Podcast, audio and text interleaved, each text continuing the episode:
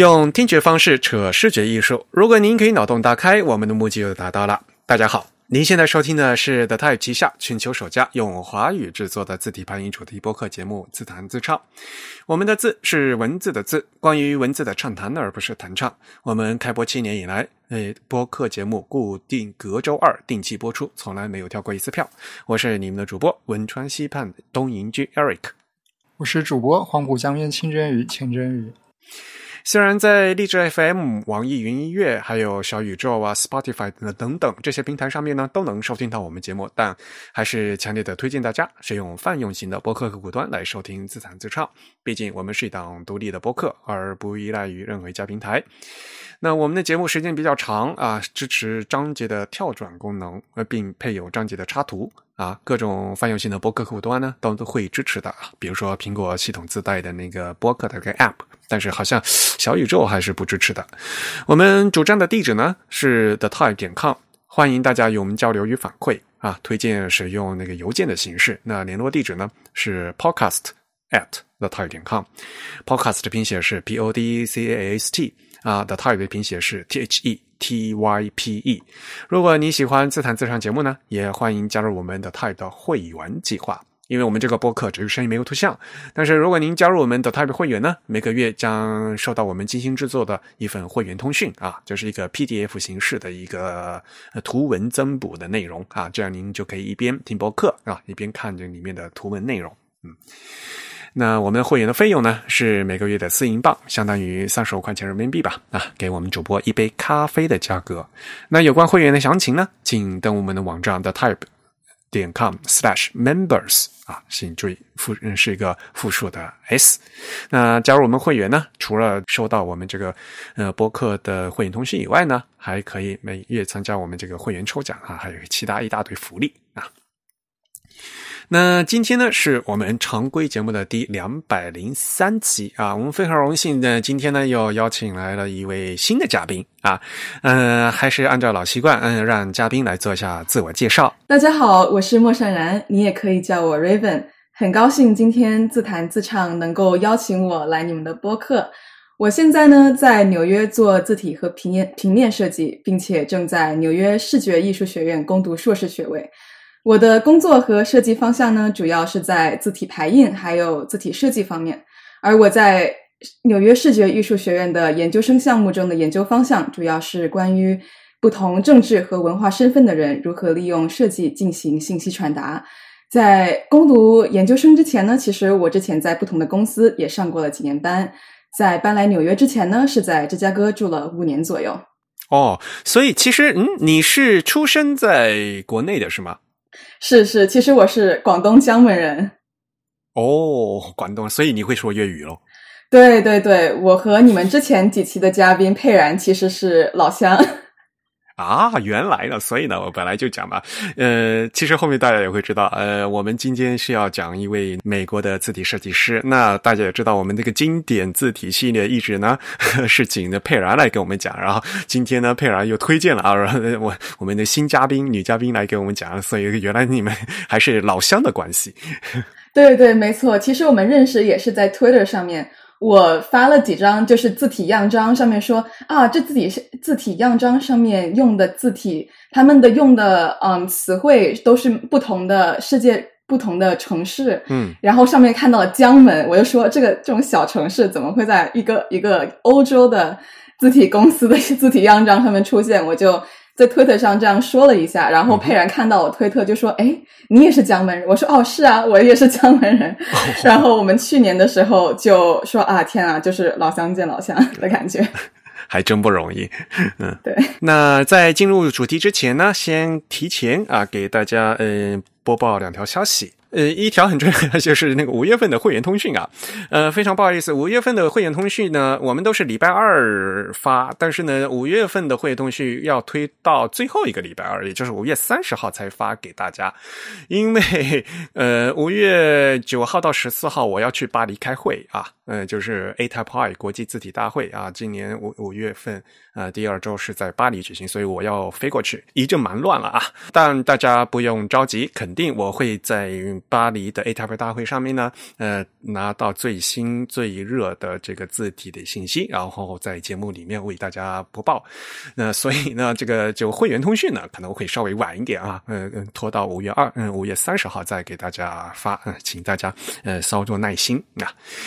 呃，另外一条消息呢，就是纽约 TDC，呃，四月二十六号的时候呢，已经正式公布二零二三年，也就是 TDC 六九啊，第六十九届他们比赛获奖名单。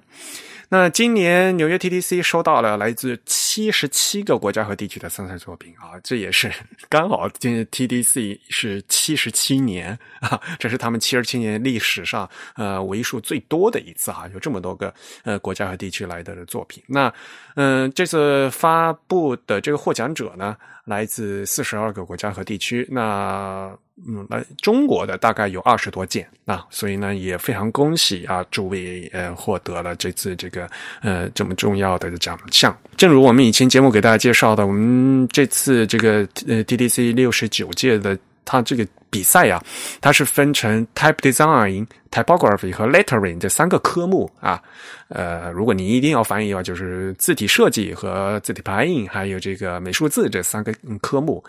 但是呢，呃，这个单科的大奖啊，就每个分组的那个组的最嗯最高荣誉，以及这个评审奖呢，是还没有宣布的啊。要他们打算放到五月十六号哈，他们会举办一个 Creative Week 啊，会在那个活动上宣布。所以呢，大家在拭目以待啊，也不用着急啊。感觉哎呀，我的作品都没选上，说不定是呵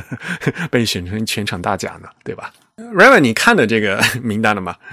看了看了，上面有很多呃熟悉的面面孔吧，可以说是今年赢的 TDC 奖的人，我感觉都实力都特别特别的强，非常敬佩的人。呃，当然了，我们今天呢只是给大家播报一个消息而已。那具体呢，呃，有很多呃获奖的内容，可能我们以后呢还在有节目呃节目有时间呢会跟大家细谈啊，里面有很多很有意思的字体作品。那么我们赶快抓紧时间哈，呃，今天呢，我们请 Raven 来呢是要让大家让他呢给大家介绍一位美国的字体设计师。当然了，他最有名的作品呢，可能相信大家可能在什么地方都见过吧，一个胖胖圆圆很可爱的字体，就是 Cooper Black，对吧？对对，没错。我感觉 Cooper Black 的话，基本上每一位设计师，如果你在你的创创作生涯中做西文设计的话，基本上可能都用过 Cooper Black，也就是库珀浓体。想问一下，这个中文这样的翻译可以吗？可以吧，浓啊，你愿意说浓也可以，就是反正就是粗黑粗大的那种 大粗体，对吧？对对对，这颜色真的是挺浓的，它比较比较粗粗壮。嗯。可以说是你没有用过库珀浓体，你就没有做过西文平面设计。而且我个人，我个人认为呢，我感觉没有很多字体能像库珀农体一样，在字体排印上面能代表一个时代。而我觉得库珀农体能够在众多字体设计中脱颖而出，成为七十和六十年代的代表性字体，其实我感觉是特别少有的。特别是因为这款字体其实并不是在六七十年代设计的。这款字体其实是在一九二零年、一九一几年的时候设计，而它的设计师就是嗯，Oswald Cooper，也就是奥兹库珀。在这里呢，我想要把奥兹还有它的字体库珀区分一下，所以我在说设计师的时候，我会说奥兹，然后这个 Cooper 这个字体，我就是会说库珀或者库珀农体。嗯。好的，其实对啊，呃，二十年代的字体对不对？我觉得啊，就是在六七十年代，我们可能估计你后面也会讲了，对吧？因为它这个一一款字体它的诞生和实际它的流行，嗯，是非有一个滞后的一个这个过程的，对不对？不是马上做。现在因为电脑时代发布特别快，呃，一款字体出来就马上流行了，对吧？当时就是还是有一个滞后的过程。对对对，库珀浓体，特别是这一个字重的话，它在六六七十年代流行的原因，其实是因为。当时光影印刷印刷的技术越来越先进了，所以你不需要用各种就是签字来排印。所以因为库珀浓体它是它的衬线都是圆滚滚的，这样子你就就比如说你把一个篮球放在地上，它会到处滚；但是你把一个正方体放在地上，它就非常的就是就只有几种方法。而库珀农体在字体设计上面就像是一个篮球一样，所以你这排排列的话，其实不需要特别工整的把它排在一起。它这个字体的设计本身就给设计的创造上面，嗯，给予了很多的创造空间，所以很多人都很喜欢用，感觉它特别的友好，特别的天真，所以。当时在嘻哈或者七十年代情景喜剧的时候，是特别需要这一种设计氛围的，所以当时 Cooper Black 就特别特别的受欢迎。对，因为那时候是用胶片嘛，我们嗯，国内可能经常是把这块技术叫做那个照相排版技术，那就是用那个照相的这个机制进行排版，然后会用胶片啊。对对对，其实库珀农体它是在一九一八年推出的。然后我们今天讲的就是奥兹库珀，他的朋友叫他 Oz 或者 Ozzy，他是美国最有颠覆性的字体设计师之一，也是之前讲过 W.A. Dugans 的同窗。啊，Jugins，呃，德，嗯，叫什么？中文，呃，我们德威金斯，德威金斯，对对对，呃，如果大家有兴趣，可以翻回我们那个自弹自唱的第一百八十七期哈，就是我们去年九月份啊，嗯，做的那期，当时是请佩然给大家谈的哈，那期节目叫波士顿旁快乐劳，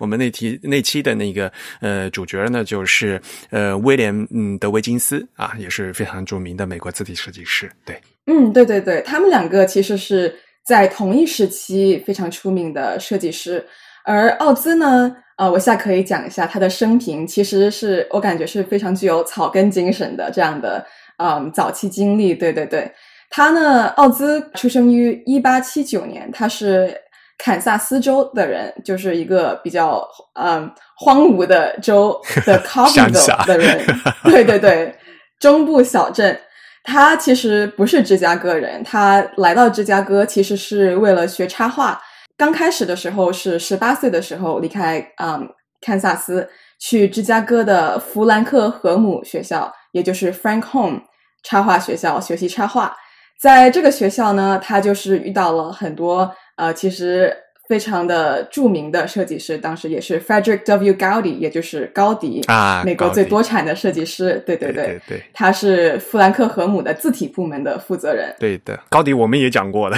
我们这你你这这个介绍可以把我们好多老节目给串起来。对，没错没错。高迪的话是我们自弹自唱第一百七十三期，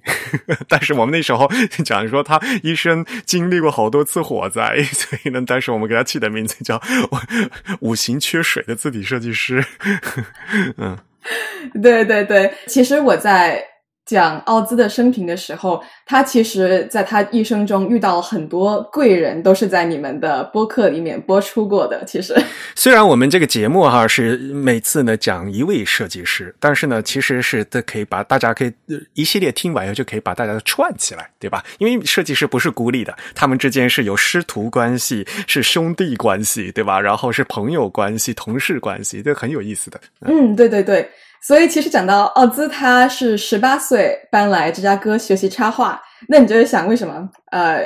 他学插画也不是学字体设计。其实，嗯，奥兹找到他的终生职业，其实全属是阴差阳错的。因为他在这个嗯富兰克和姆，他在这个学校学插画的时候。意识到他的设计专长其实并不是插画，因为他意识到自己根本就不会画画的一点都不好。但是呢，他是在这个插画部门学习的时候，他感觉他对字体设计这一门设计专业有很高的觉悟。因为当时他也是呃为高迪经常做这些通信课程的小册子排版来赚取学费，所以他在这一方面认识到了就是字体设计原来是这么回事。不久以后，他被任命为字体设计这个部门的教师。虽然他当时做教师的时候，他的薪水其实很低的，甚至是没有薪水。但是奥兹他非常喜欢他自己的工作，并且在他这个字体设计部门里面交了很多朋友。比如说他的呃非常的终身挚友，也就是德维金斯，还有一个非常知名的漫画家哈里希尔施菲尔德，也就是 Harry Hirschfield。当然还有高迪。所以他在这个字体设计部门这几年呢，基本上就是日以继为爱发电的感觉，因为他薪水没有很高。但是他一开始在那边学习嘛，对吧？然后又能当讲师，其实就很不容易啊，我觉得。对对对，勤工勤工俭学。其实他在弗兰克和姆教书期间，他也是认识了很多不同的人，这些人在他的设计生涯中其实起了非常重要的作用。就是他在弗兰克和姆教书期间呢，奥兹认识了。弗莱德·波奇 （Fred Birch），也就是我现在接下来讲，就是叫做波奇。波奇呢，这个人他在学校旁边开着一家艺术服务机构。然后波奇看到奥兹的字体设计，他的工作作品呢，他感觉非常欣赏。所以他在一九零四年的时候，他们就形成了一种合作伙伴关系。其实也非常的互补吧，就是波奇是一位非常出色的销售员，而奥兹是一位非常有才华的艺术家。他们共同成立了 Birch and Cooper 公司，也就是他们的姓氏合并起来的一个设计公司。公司，他们呢就是想要建立一家提供全面服务的排版设计店。嗯，它的他们的服务呢，就是包括字体排印，或是字体布局、文案，还有设计之类的，基本上就是芝加哥的一个设计公司吧。即使在那个时候，其实开排版店呢也是一笔非常昂贵的投资，所以他们这一个设计公司呢，就经常为不同的呃大型或者小型的公司做设计。他们主要做的设计呢，其实是写很多美术字，各种广告活动都会用到的美术字。而他们做美术字呢，也做了好几年吧，也慢慢建立了他们的声誉。可以说，他的奥兹的成名故事是特别的有草根精神，就是从零开始做起，然后慢慢发扬光大这样子。他开店是在一九零四年吧？那那也才二十五岁。对对对，就是年年少就已经有为了。我二十五岁，其实也不知道自己在干嘛，还在上学呢，还是做学生。人家已经开始教书，然后已经开始有自己的公司，然后还是开始赚钱了，所以是。其实特别特别了不起的，然后他对设计这一门产业其实也是充满了激情。我感觉，我感觉奥兹，因为他当时嗯创建公司的时候他还比较年轻嘛，然后他整个人的设计创新精神是非常强的。奥兹在做平面设计那几年呢，他尽可能创建了许多新的设计，啊，特别是在字形或者是美术字上面，他有许多的他在尝试各种各样不同的风格。因为对于他来说，我感觉奥兹是感觉他是他说字母和数字是无限多样的，他们的形式随着天气和时代的变化而变化。我感觉当时是非常的难得的一个设计哲学吧，这样子。而且我在读奥兹生平的时候，我感觉他其实也是一个非常的有艺术气息的人，因为他当时虽然是做设计这个这么商业的一个行业。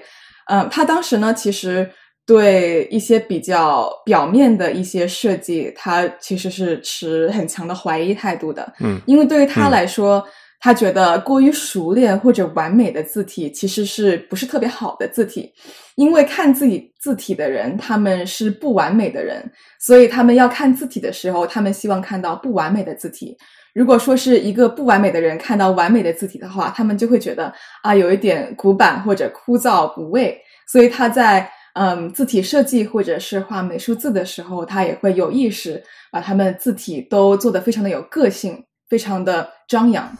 这个我觉得就是因为他是做那个广告出身的，就是做插画出身的嘛，就是有那样一个 graphic design 的这样一个入口嘛，对吧？所以呢，就是 比较喜欢个性张扬和对的美术字的那样一个风格。对，我觉得看奥兹早期的字体是嗯字体美术字还有平面设计的话，的确是非常的夸张，非常的鲜个性鲜明吧。现在讲到其实字体设计或者当时广告业的话，其实我们可以讲一下，就是奥兹到底是怎么入行字体设计。因为当时他虽然是在做一些字体美术字，呃，或者是刻制化的这种字体设计，但他当时其实还没有正式开始做字体设计。他入行呢，其实是简直就是一次偶然吧，我可以说是他的第一款就是定制的字体，在一九一三年。被 Morris Fuller Benton 的字体公司 ATF 基本上就是就是也可以说是抄袭或者说是移花接木一回，然后他发现了，才说，哎，其实我也可以是做字体设计的。但是呃，ATF 当时可是美全美国最最大的字体公司，不是吗？就是因为它 ATF 本身就是那个美国的铸字厂，他们当时联合重新重组建立而来的嘛？嗯嗯，对他当时呃在从事设计的时候，其实业内版权意识 还是比较淡薄的。而且在二十世纪初的话，字体盗版也是一种非常常见的现象。其实也不是说啊，天啊，你为什么要抄袭我的设计？其实这种事情天天有。然后他当时他这个抄袭或者说是盗版这样的呃这件事呢，其实是这样开始的。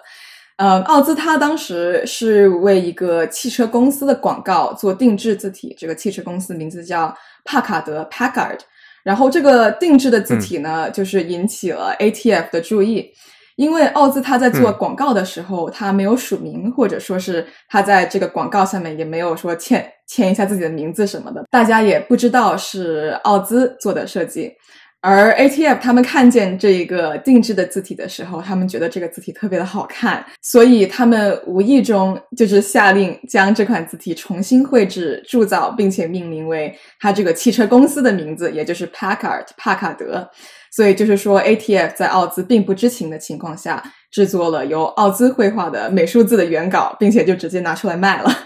但是其实这件事还没有完，因为奥兹其实最后还是发现了。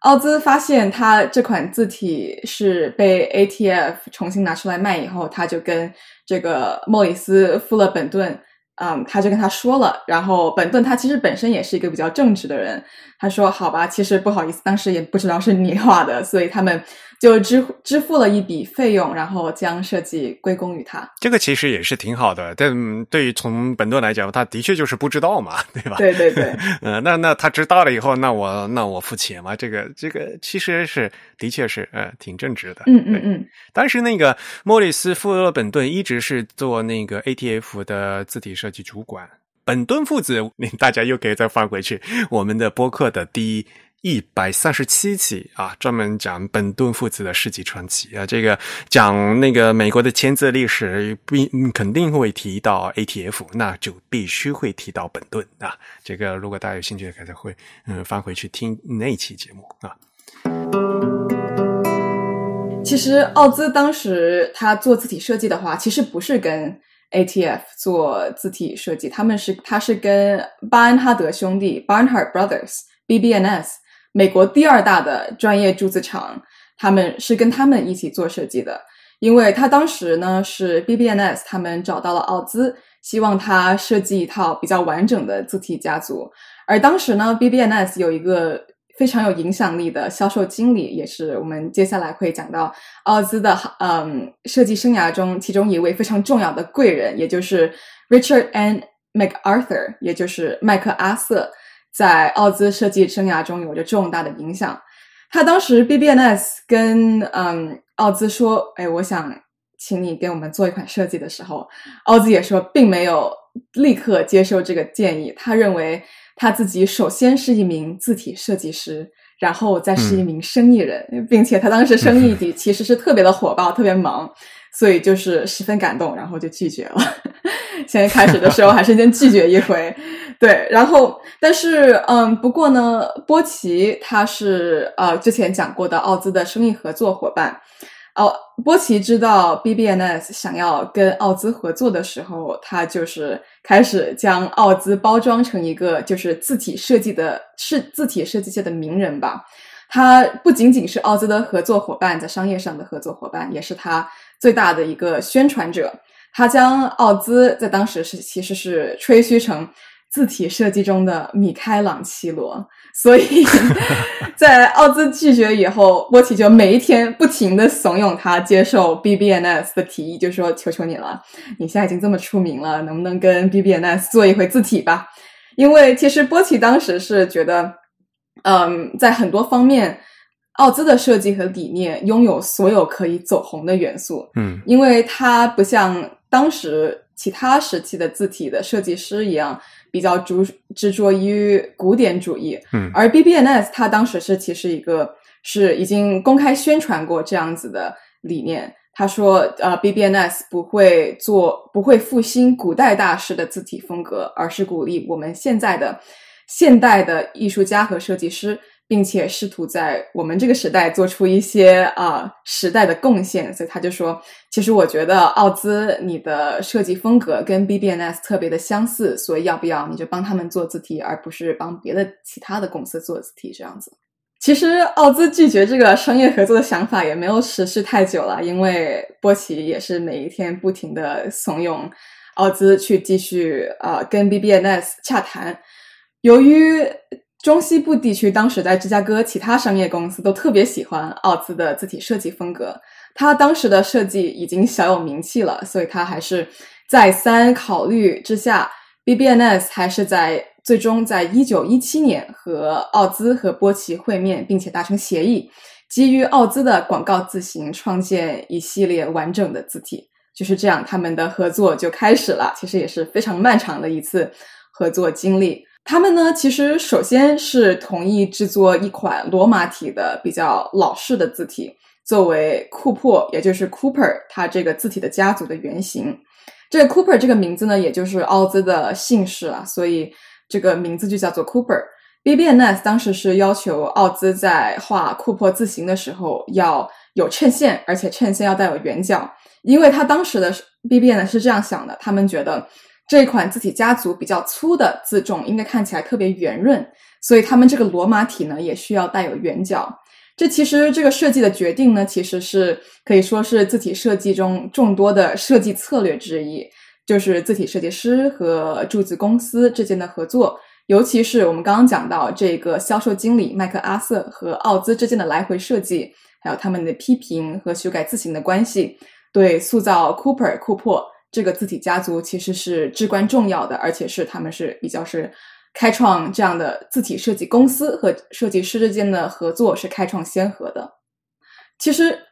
麦克阿瑟他这个人呢，作为一个销售经理，在奥兹他的设计生涯中，其实没有很多人会提到，因为他毕竟也就是一个做呃市场营销的人，当时在公司里面也不是做设计，但是他其实是在奥兹他的创作生涯中有很大的影响。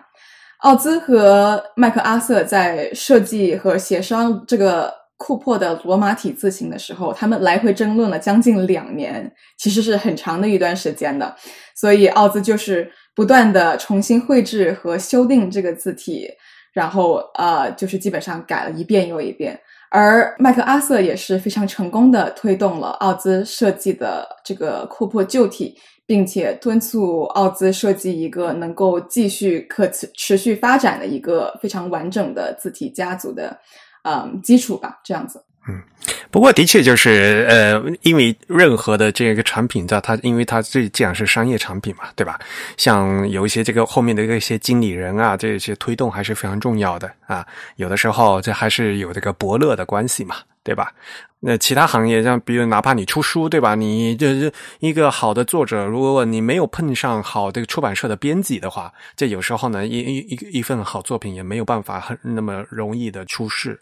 尤其是当时像铸字厂的话，他们很多会有这个所谓的艺术指导吧，就是会要 虽然你设计师稿子画过来的，会跟铸厂一直改来改去，改来改去，然后呢会让。他冲着他们那个营销的方面去去改啊，这有这的确是非常重要的一个嗯一个方式。对对对，而且他当时其实是现在史料记载的第一个这样子的合作关系，所以我感觉当时他们这样合作了，修改这么多次以后。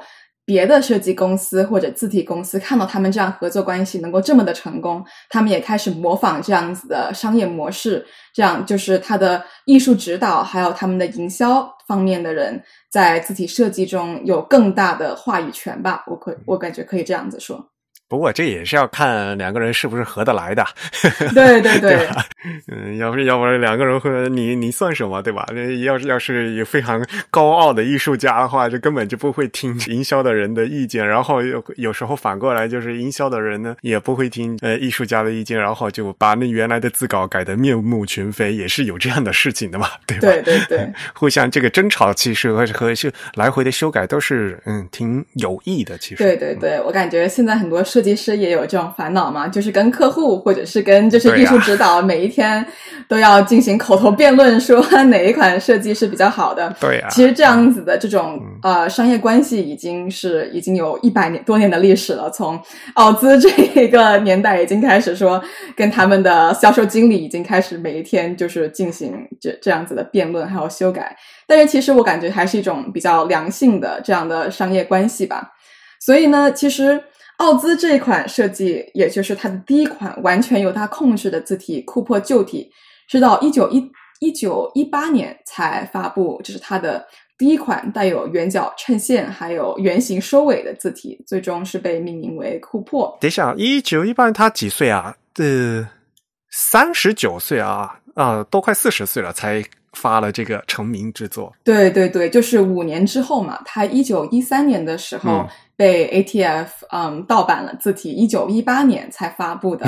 库珀，他当时的名字字体的名字是就是叫 Cooper 库珀，也就是奥兹的姓氏，嗯，后来库珀才改名为库珀旧款或者库珀旧体 Cooper Old Style，嗯哼。对它这款字体发布呢，发布之后其实是受到了热烈的欢迎，大家都很喜欢它这个字体，它感觉非常适合广告，因为广告呢是要吸引人的眼球的话，是非常需要它的字体设计是非常紧凑的。所以，他当时这一款字体发布之后，大家都特别喜欢，认为是一种啊商业上面比较成功的一款字体。这款字我知道，就是那个很饱满，而且圆滚滚的。对对对，而且它是 old style，其实根本就不是特别的自重，也没有也没有很重，它也比较比较纤细。但是它纤细的来呢，也是它呃衬线也是比较的圆润，所以它看起来就有一种非常的友好，一种。非常友好的天真感，我感觉它这款字体，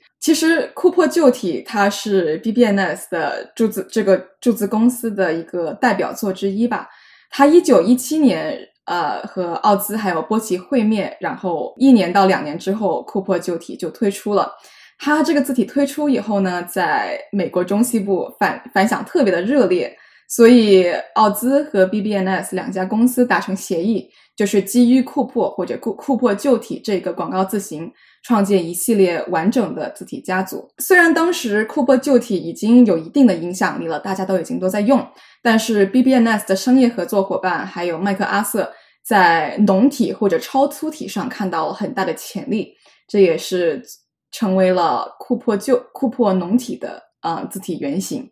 这样，他的啊这个 idea，他的想法其实是从是这样子出来的。就这样，我们真正的主角，也就是 Cooper Black，终于要诞生了，是吧？是的，是的，没错，没错。他们觉得库珀旧体卖的特别好，他们就觉得可以试一下浓体，因为感觉可以这样比喻吧，库珀旧体就是像一个没有吹胀的气球，已经是边角已经是非常圆润了，而他们想的就是，如果把这个气球吹起来。能吹成一个比较圆润的、圆圆的气球形的字体，应该是怎么 看起来会怎么样呢？他们觉得这样子应该会比较有意思。所以，其实奥兹在画库珀浓体的绘画上，其实下了很多，其实下了很多心思。他在他的小写字母上，其实画了很多遍。他也是对标点符号的形状也进行了很多不同的试验。其实麦克阿瑟在奥兹画库珀农体的时候，其实他也是意见非常多的。他当时呢是这样要求奥兹的：麦克阿瑟说，你要在库珀农体上增加一对有设计装饰性的图形符号，这样子大家都可以用这些设计符号在他们设计里面。其实也是为了你这个库珀农体打广告。所以他们当时就是啊。讨论的时候就说，哎，在这个库珀农体上面加一个就是四叶草这样子的装饰图案吧，这样子就可以，就是他的意思就是说啊，比较幸运这样子，比较迷信 这样子的符号，也就是我可以说，他这他这个建议其实是他作为销售经理的点睛之举之一，对，就是因为他这个四叶草这样的形状的装饰图案，奥兹啊，就是基于这个图案设计了一系列比较。反传统的卡通风格的段落标志，以及比较带有手绘风格的括号还有句号之一，所以，嗯，库珀农体它的最终的版本其实是一个非常有弹性的字体，就非常的生机勃勃，就像一个刚被吹满的气球一样。它的轮廓非常的圆润，但是它的设计细节就是也是非常的精巧，因为它花了很多心思，所以就是看这个字体设计样章的时候，其实是令人目不暇接。的确是圆滚滚的嘛，然后哪怕是 black，它还是有一些那个衬线嘛，它那个衬线的那个钝的那个角度也非常有意思，嗯。呃，也还有呢，像比如说，如果小写字母那个什么 I 呀、J 啊，上面那个点，那个点的那个形状也也是那个呃很有意思的椭圆。对对对，就是压扁的。然后我个人印象比较深深刻的是那个小写字母的 X，那就是使用的那种是错觉的技巧嘛，他故意把它错开嘛，然后他就干脆我就 给你不对劲，我直接给你错开，错的很大，就是这些都是当然，他是为了保证它的那个浓度啊、粗度，这要进行。嗯，这样的一些处理，但是呢，都是非常典型的这个字，嗯，一看这几个字母就能认出来啊，这这这是 Cooper Black。对对对，没错。其实这个嗯，Cooper 浓体的话，还有一个我特别喜欢的，其实是它小写的 f，啊哈，就是我当时看到这个小写的 f，就是感觉它就是利用空间特别好。我当时觉得它这个小写的 f 真的太有意思了，因为当时我是。在纽约在做正骨，因为我当时背特别痛，就当时呢，我的正骨的这个师傅就说，你可以做这样的练习，就是把你的把你的脖子往后伸，然后感觉我每次把脖子往后伸的时候，感觉自己就是像 Cooper Black 的那个小小的 F，这样他的 缩脖子，就是脖子往后缩，这样子它整体占的空间就不是特别大。对，没错，它这个 F 的确是。的的确是我感觉是这个字体里面的点睛之笔之一吧。嗯哼，对它这个衬线，你刚刚说到它，我我也觉得它特别有意思，就像那种就玩具木马一样，它其实不是一个平的衬线，它的衬线其实是有弧度的。所以就像我刚刚说，就是 Cooper Black 就是像把篮球放在地上一样，它随时都会滚走的感觉。所以我觉得它这个衬线，它下面这个比较有弧度的底部，其实也为了它这样子如此。啊，就是随和的这样子字体的风格有很大的帮助。刚刚其实我们说到，嗯，Cooper Black 库珀浓体的设计的话，它还有一个就是它在库呃奥兹它在设计的时候，还有另外一个两另外一对字母吧，它是花的时间比较多。在最初的手稿里面，奥兹其实是把它的嗯数字的宽度设计是与它的大写的 M 是一样的，是比较宽的。但是在麦克阿瑟的要求下，嗯，奥兹也就是把这个数字修订成跟它的大写的 N 宽度相同，这样它的数字就感觉比较更窄一些，就感觉是就不像是气球，就是刚被吹满的感觉，是把吹满的气球放进一个正方体的盒子里面，这样它的啊宽度也就比较窄一点，看起来更加嗯粗一点的、更加浓一点的版本。嗯，虽然他们比早期的它的库珀农体的数字更加优雅，那个数字变成一一个 E M，不就是那个大正方宽度那么大吗？是因为麦克阿瑟要求啊，就觉得你这太宽了，不能这么宽，就是把它的数字的宽度设计成大写的 N 宽度相同，就是后来变得窄一点。嗯，库珀当时他也是在他的呃笔记里面写到，他说他后期比较瘦的数字，他呃这个版本描。描述成比较优雅的后期这样这样子的修改的版本，呃，我其实我也不是记得不记得特别清楚它的数字的两个版本，就是粗版还有细版，后期其实有没有复刻过，有没有这个复刻的版本？如果有的话，我感觉也可以就是对比一下，还有就各种装饰元素，它后期应该好像数字复刻的时候都会都有收录的。库珀浓体呢，它其实是一款极其粗重的字体，我感觉是比较夸张，然后它的衬线也是非常的圆润。库珀还有它的销售经理麦克阿瑟就觉得这个字体可以是适用于呃比较大号的字体，而轻自重的库珀旧体本身也是非常吸引人，但是比较缺乏浓体所。具有的这种强烈的存在感，所以我觉得这也是为什么当时呃当时库珀农体比较流行，也是感觉就是你从很远很远的距离就能看到，就是库珀农体吧。嗯哼，奥兹在设计库珀字体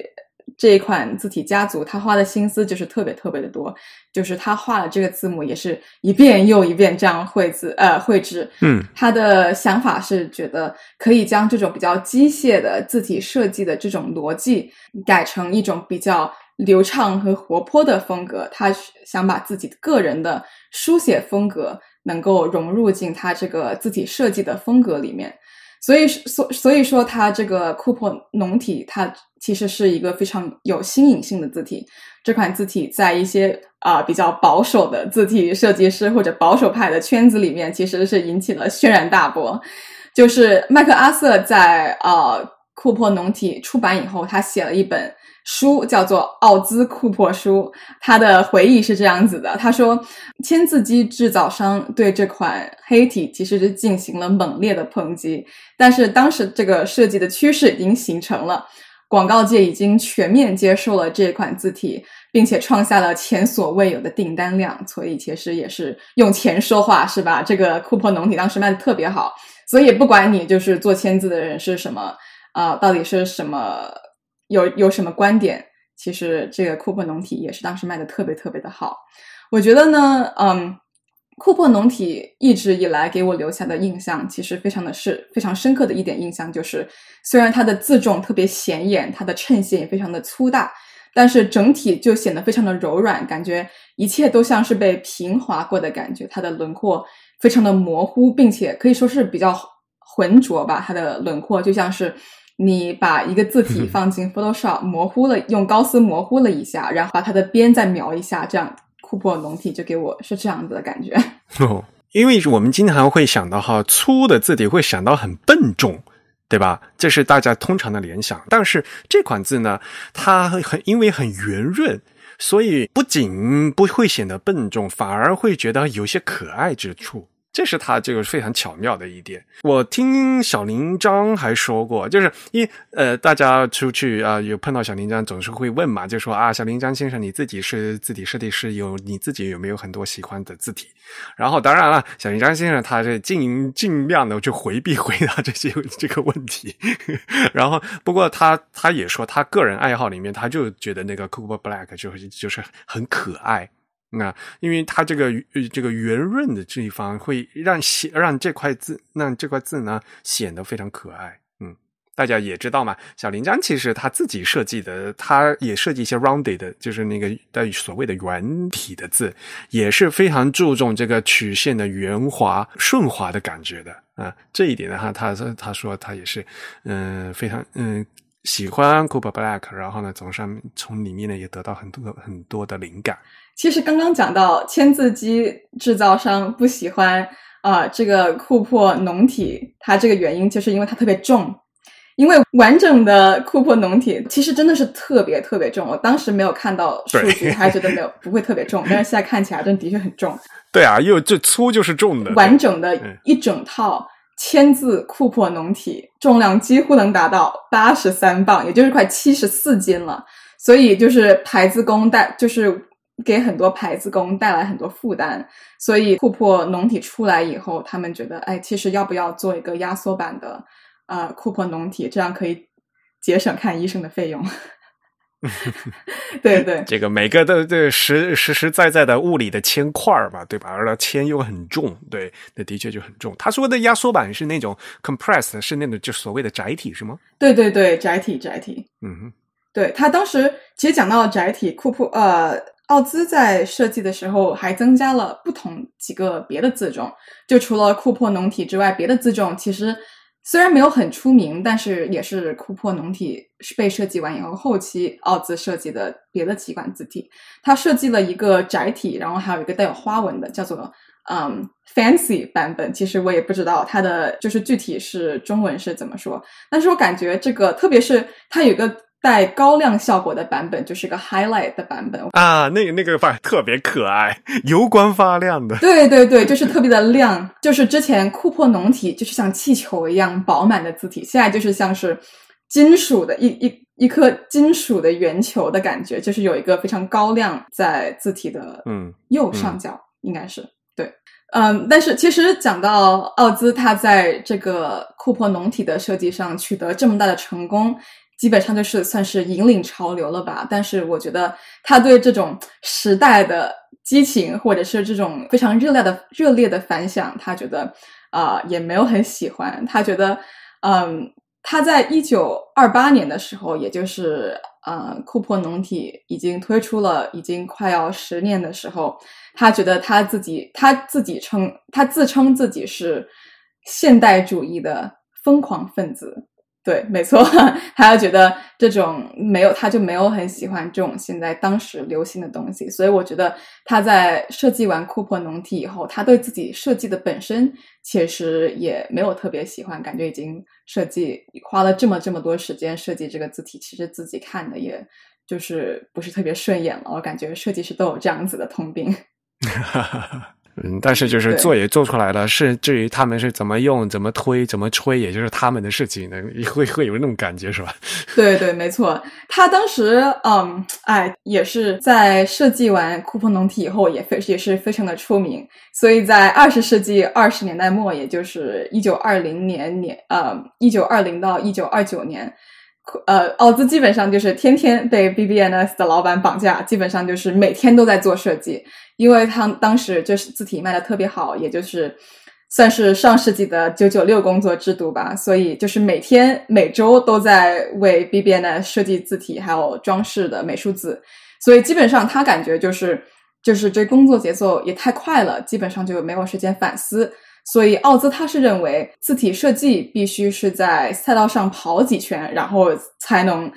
在世界上出发。他其实也没有觉得他是字现在能够在字体设计上能够深思熟虑这样子设计，所以他就觉得他每次构思这么匆这么匆忙，他也没有感到特别满足。有些设计其实也没有在市场上取得这么大成功，所以在二十世纪二十年代末，因为管理不善，BBNS 就是陷入了生存困境，每一天都在迫切的试图预测公众的口味，希望能够再设计一个库珀农体这样子。我感觉也是也是挺可惜的。不过我感觉库珀农体成这么成功，在啊、呃、后来 BBNS 嗯也每一天就是想要再创造这一种。走红的这样子的字体也是很困难的。嗯，不过当然，如果大家知道历史的话，可能也就知道，其实最后的这个 BBS、NBNS 的话，就还是被那个 ATF 收购了。对，其实到头来还是为 ATF 做了一个 对对对对，但是但是 ATF 就是这行业垄断了吧，对吧？这这日。因为它的名字就是美国铸 铸造厂嘛，对吧？就是所有的美国铸造都被它收走了。不过 BBNS 最后被收走的时候，就是呃为了保障他们的那个员工权益，就是真正最后的收到最后这个收购，把这个牌子撤下来，花了二十多年的时间，就是没有逐步的收购。对对，二十多年。很长时间，对、呃，你知道吧？企业合并都是这样，先并入，对吧？然后就放到那个组织团体里面、集团里面，还保留这个牌子，对吧？他们还在运营，然后就不断不断的，最后最后把这个 BBS 这个牌子撤撤下来，都花了很长时间的。嗯，对我感觉的确是字体设计上行业垄断这种规律，其实我们现在也看到，就是嗯，蒙娜也是收购了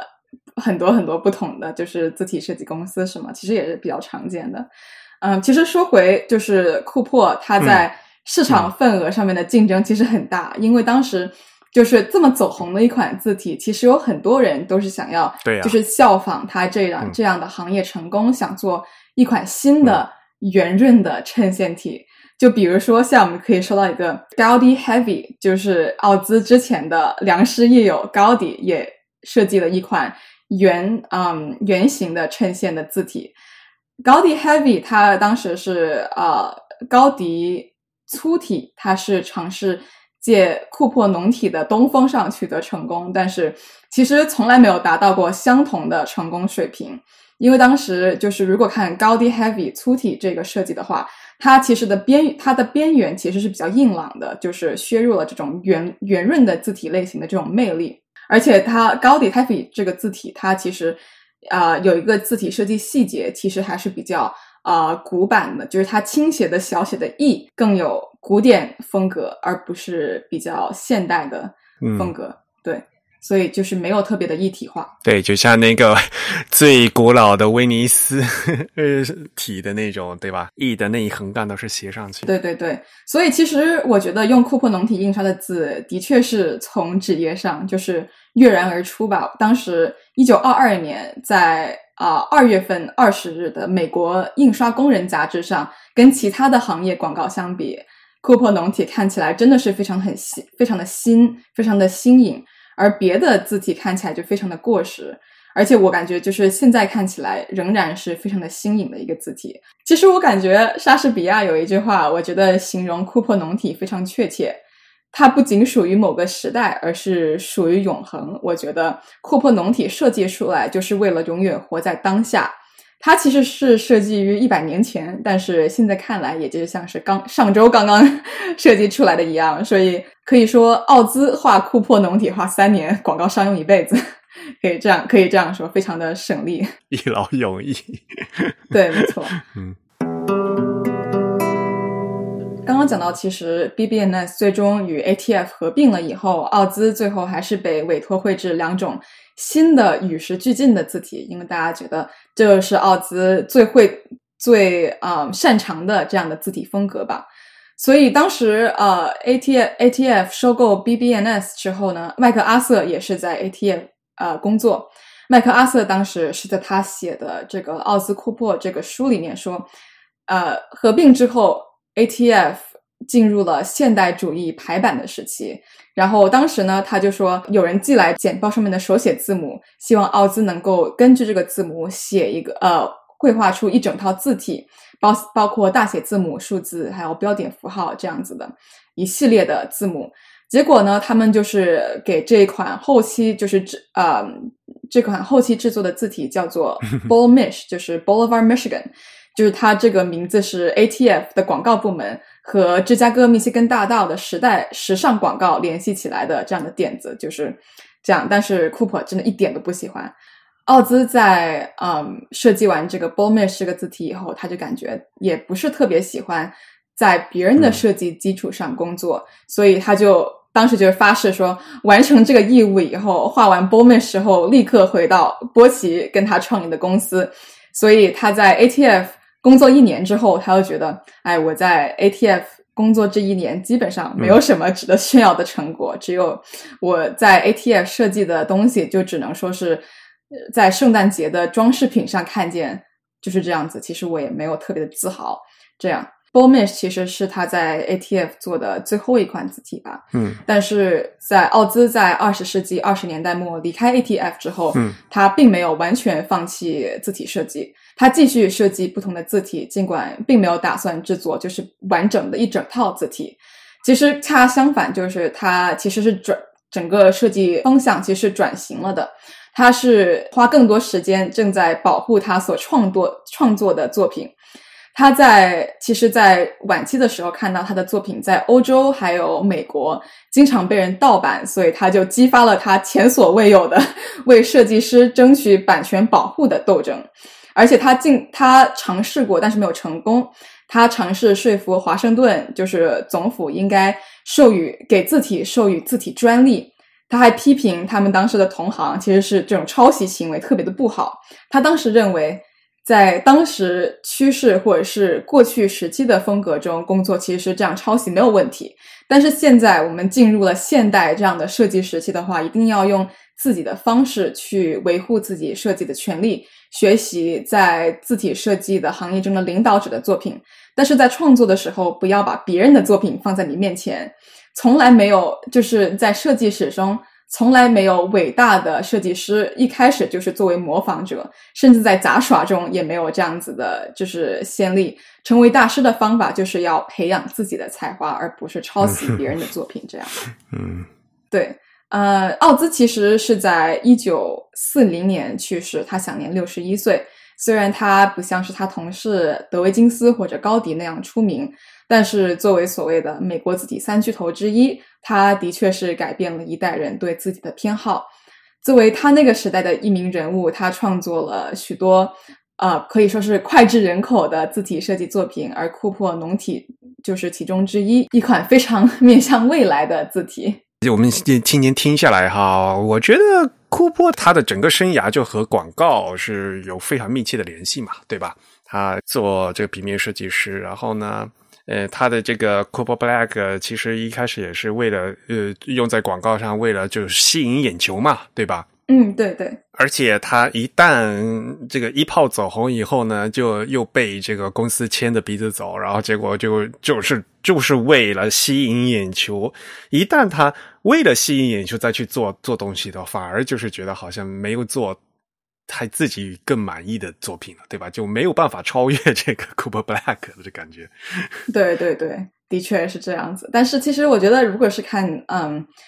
奥兹他的生平作品的话，我们可以说他是推动了芝加哥或者中西部的这种设计风格。我们可以之前我们讲过，就是 W. Dugans，他是啊。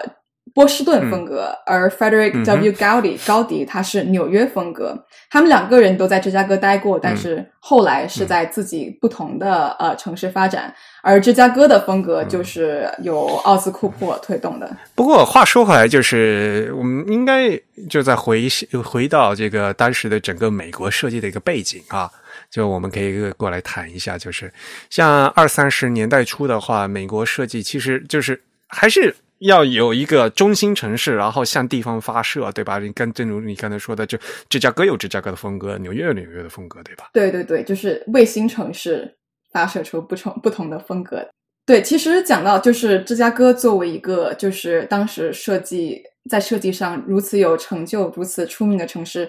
现在你也也可以在芝加哥看到奥斯 Cooper 奥兹的手稿啊，我。在二零一九年还是应该是二零一八年的时候，我当时在芝加哥，在他们有一个图书馆 Newberry Library，他们是呃有奥兹的字体设计的手稿的，而且你是可以免费进这个图书馆是看到他的手稿。我当时看的是觉得真的受益匪浅，可以看到大师 手绘手绘的各种就是字体样章的草稿。哎。我很好奇，就是他那个手稿那个字儿是多大的？如果是给机器画的，那个字应该是很大的、很很大张的稿，特别大，就是跟贺卡一样大。就是每一个字跟贺卡一样大，然后每一个字起码有二三十张非常不同的手稿。当时我是去 Newberry Library 看到，嗯，奥兹的手稿，我当时也。就是还没有正式开始学字体设计，所以当时看到就是一行又一行，完全就是当时对我看来是完全一样的字，但是看到它这上面的 没有区别。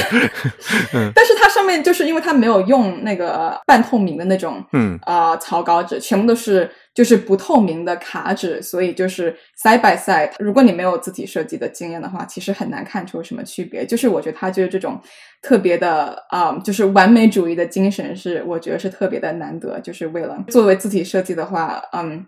很多字体设计师都需要有有这种完美主义的精神吧，吹毛求疵啊，尽量把这字体做的特别完美了，然后再开始就是进入 production，把它啊就是铸造成签字这样。后来，Cooper 黑体其实不知道为什么，就刚刚你刚才其实也提到，就是在后来的照牌时代，就七十年代又突然有一阵浪浪潮，非常的流行嘛。但我印象特别深刻，就是它后面有很多这个应用嘛。不，嗯，当然了，除了测那个杂志以外，就好多那个公司，当时不是那个英国的那个什么 EasyJet 也也都用嘛。嗯，对对对。其实库珀农体它就是在呃七十年代其实算是第二春吧，嗯，它是它的市场优势其实是在于它的形状特别饱和，嗯，而且它的形因为它的形状特别柔软，它就容易与一些非常鲜艳的颜色挂钩，就因为它看起来特别天真、特别自然，所以你当时觉得这个字体应该用的颜色应该非常的鲜艳才对。而且它它的形状也是特别的矮胖，所以它在鲜艳的背景颜色里面的可读性也是非常强的。而且呢，它的库珀库珀浓体，它这个字儿，嗯，就特别的粗大，嗯，它能够吸收大量的彩彩色墨水，所以就是它的，如果是它用这个字形用这个字体，它的颜色特别的鲜艳的话，其实看起来也是特别特别的显眼的。对你刚刚说的 EasyJet 的确是有用。啊，库珀浓体作为其品牌的核心部分，就是它在航空业中其实会特别的意想不到，把这个 Cooper Black 库珀浓体跟荧光橙这两个颜色相配，对，这种非常蓬松的字母就看起来就像云朵一样嘛，其实与飞机的这种线条非常光滑的形状形状形成了非常鲜明的对比吧。嗯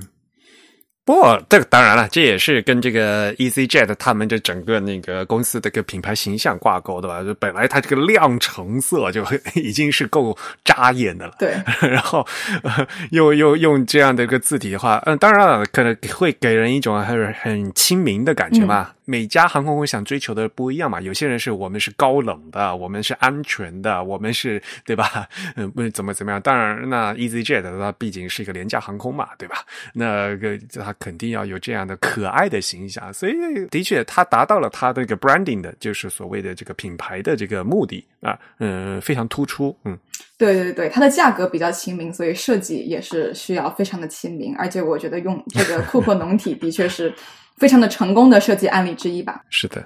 而且 EasyJet 现在也是这样是吗？就没有改过是吧？对，没错，现在还是在用嗯库珀农体，而且它的这个 E 小写的 E。呃，EasyJet 的第一个字母 E，它是跟它的嗯飞机的窗口是平行的，感觉就特别的有意思。而且它这个嗯公司它的社交媒体账号的头像也是这个小写的一看起来就特别的圆润。嗯，是的，我觉得就是你给这个缩小看和给它放大看，会会会有很不同的那个结果。就是你缩小看好像很好像很正常，你把这个这个放大以后，才发现它是如此之圆润。就是，对对对，而且飞机它本身也是一个就是庞然大物，你看在这个非常巨大的一个交通工具，所以你当时就人，嗯，你想象一下，一个人站在一个这么大的小写一前面，其实感觉就是如果用别的字体想想，如果是用就是 Times New Roman 或者是用 Helvetica。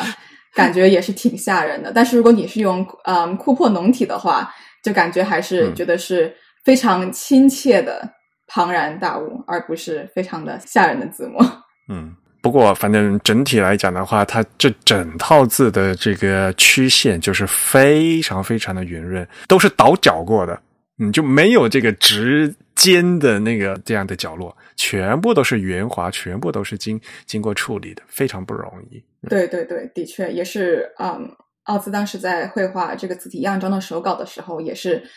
重点就在于不能有直线，不能有直角，一定要非常的圆润。对，诶，它还有比如说其他的地方的用途吗？不，我我呃印象很深刻，就是七十年代还有八十年代，就是那种，呃，唱片啊，很多专辑啊，有时候也是就是呃用的这款字嘛，嗯，而且非常醒目。对，嗯，对对对。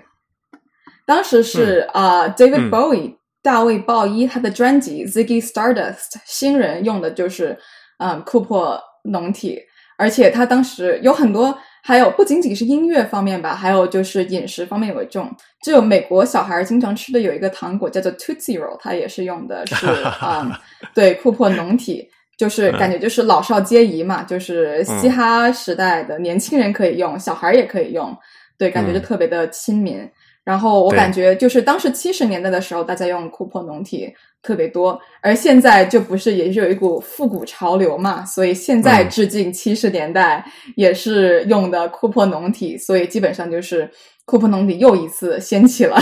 设计设计界的这种就是效仿的潮流吧。现在看起来有很多不同的字体公司也推出了跟 Cooper Black 非常相似的这样圆润的衬线体，对，现在。啊、呃，比如说 Undercase Type，它的 Francis 也是一款，就是啊、uh, variable 的啊、uh, 字体会有一个就是圆润衬线这样子的啊、um, variable，你可以就是可以去试用一下。嗯、还有就是 Very Cool Studio，它有一个字体叫做呃不叫 Cooper，叫 Gooper，G O O P E R，好吧，也就是非常明显的对于库珀浓体的致敬。不过，反正这个潮流的话，大家也知道吧？呃，这个二十年、三十年就是一个循环，每次都会绕再绕回来。对对对，没错没错。隔一段时间，大家审美疲劳了，然后又又会再再再绕回去。对，没错。好的，呃，我想说的也就这么多了。郑宇有没有什么问题之类的？我其实有一个问题，就是呃，我比较好奇，因为我们知道 Cooper Black 它的这个设计年代其实还是一个金属活字的年代了，或者说一个金属活字将要跟照跟这个呃自动铸牌机交替的这样一个年代。那 Cooper Black 它的字体有铸牌机版本的，因为我刚刚听刚刚听 Raven 给我们介绍这个 Cooper Black 以及 Cooper 其他一些字体，它这个流行的一个时间段，其实它跟字体的排版技术有一种微妙的吻合。比如说，它诞生的时代还在使用这个金属活字，那之后就进入了一个自动铸牌机的时代。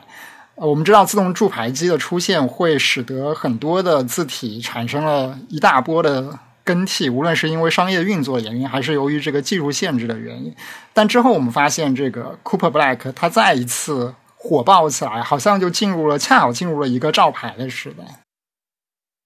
对，所以这之间的一些这种技术上的对应关系，让我比较好奇，是不是它在这个呃自动铸牌机的时代发生了一些什么样的变化，或者说是不是因为它完全没有进入自动自动铸牌机的这样一种技术系统，导致了它中间有一段时间没有像它前后那么的流行？奥兹自己其实也是没有预料，哇，当时他其实也也不在世了嘛，其实他一九六一年去世的，一九七零年开始，嗯，就是流行起来的话。呃，它当时的排印技术是叫光影印刷吗？其实是呃，中文是叫做呃，photo typesetting。嗯，就照嗯照排照相排版，嗯，照相排版对照相排版的话，你是可以就是呃，你的字体其实是不受它签字这个呃长方体的这个形状的限制，所以 Cooper Black 它的形状特别的柔软，所以你可以就是把。每个字体倾斜一下，或者是你不把它放在同一个水平线上排都可以。所以这就是为什么 Cooper Black 当时就特别的，嗯，就是特别的有名，大家都很喜欢用。复兴的话，它一九一八年到一九一九年是库珀的旧体 Cooper Stencil，一九二一年库珀浓体，一九二二年，一九二四年他们啊有一个 Linotype version。啊，有 Linotype version，那那那就是 Linotype，嗯，莱诺机是可以用的了，嗯，就是因为呃手动排，嗯手动排字的话，那那铸造排的肯定是手动排字嘛，就所谓的冷金属的嘛，嗯，然后铸排机的话，那就是所谓热金属的，那就是莱诺机和蒙纳机的版本，我不，嗯啊，那这样看起来，它其实是有自动铸排机版本，嗯。但是，嗯，你不可能去拿这个去排大段的正文嘛，对吧？他们肯定也就是排一个广告的一个标题字啊，这样的感觉。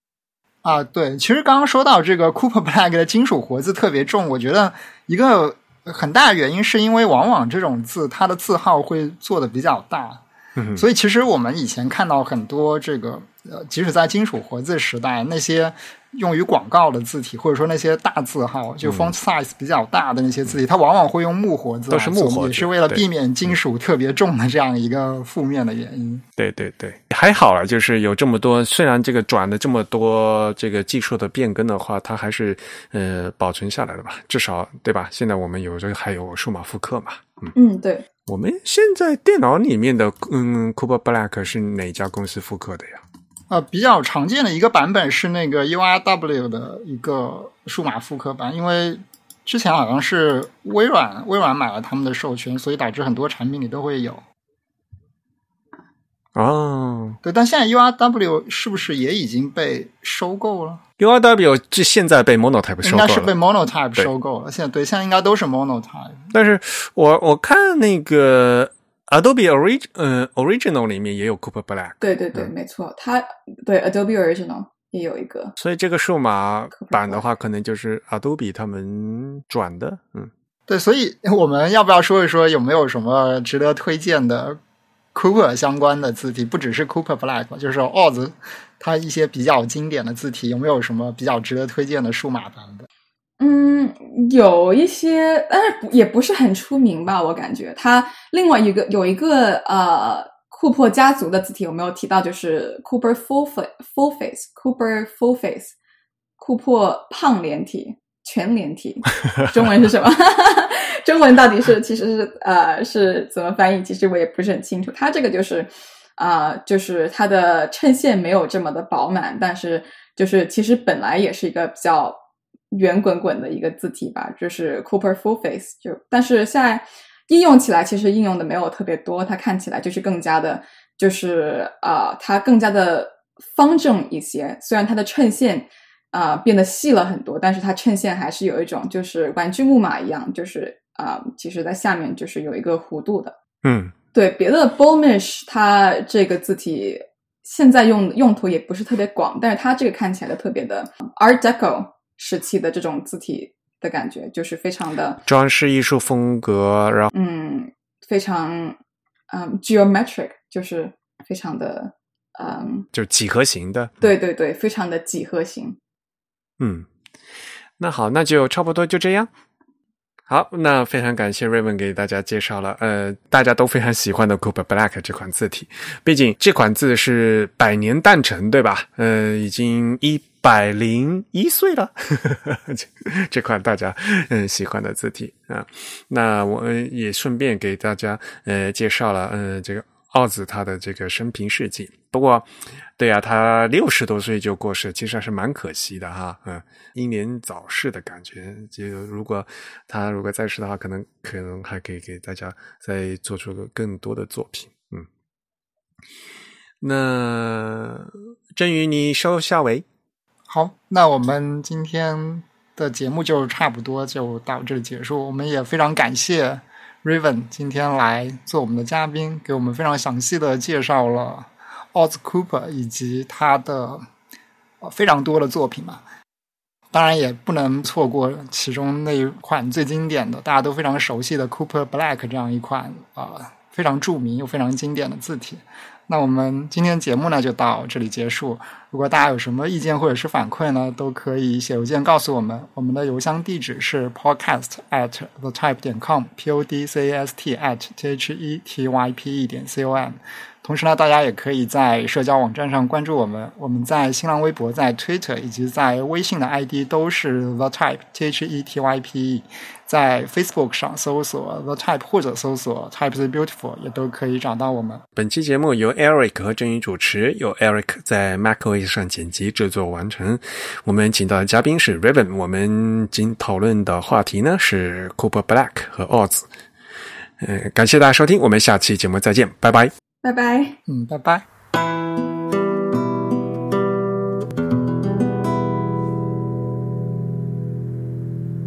Hello，大家好，我是莫善然，你也可以叫我 Raven。很感谢今天自弹自自弹，sorry，我觉得开刚开始的时候我可能会没有关系。对我现在 就是有一点紧张，而且其实自弹自唱其实有点难念。对对对，我昨天想自弹自弹自唱，像是绕口令一样。OK OK。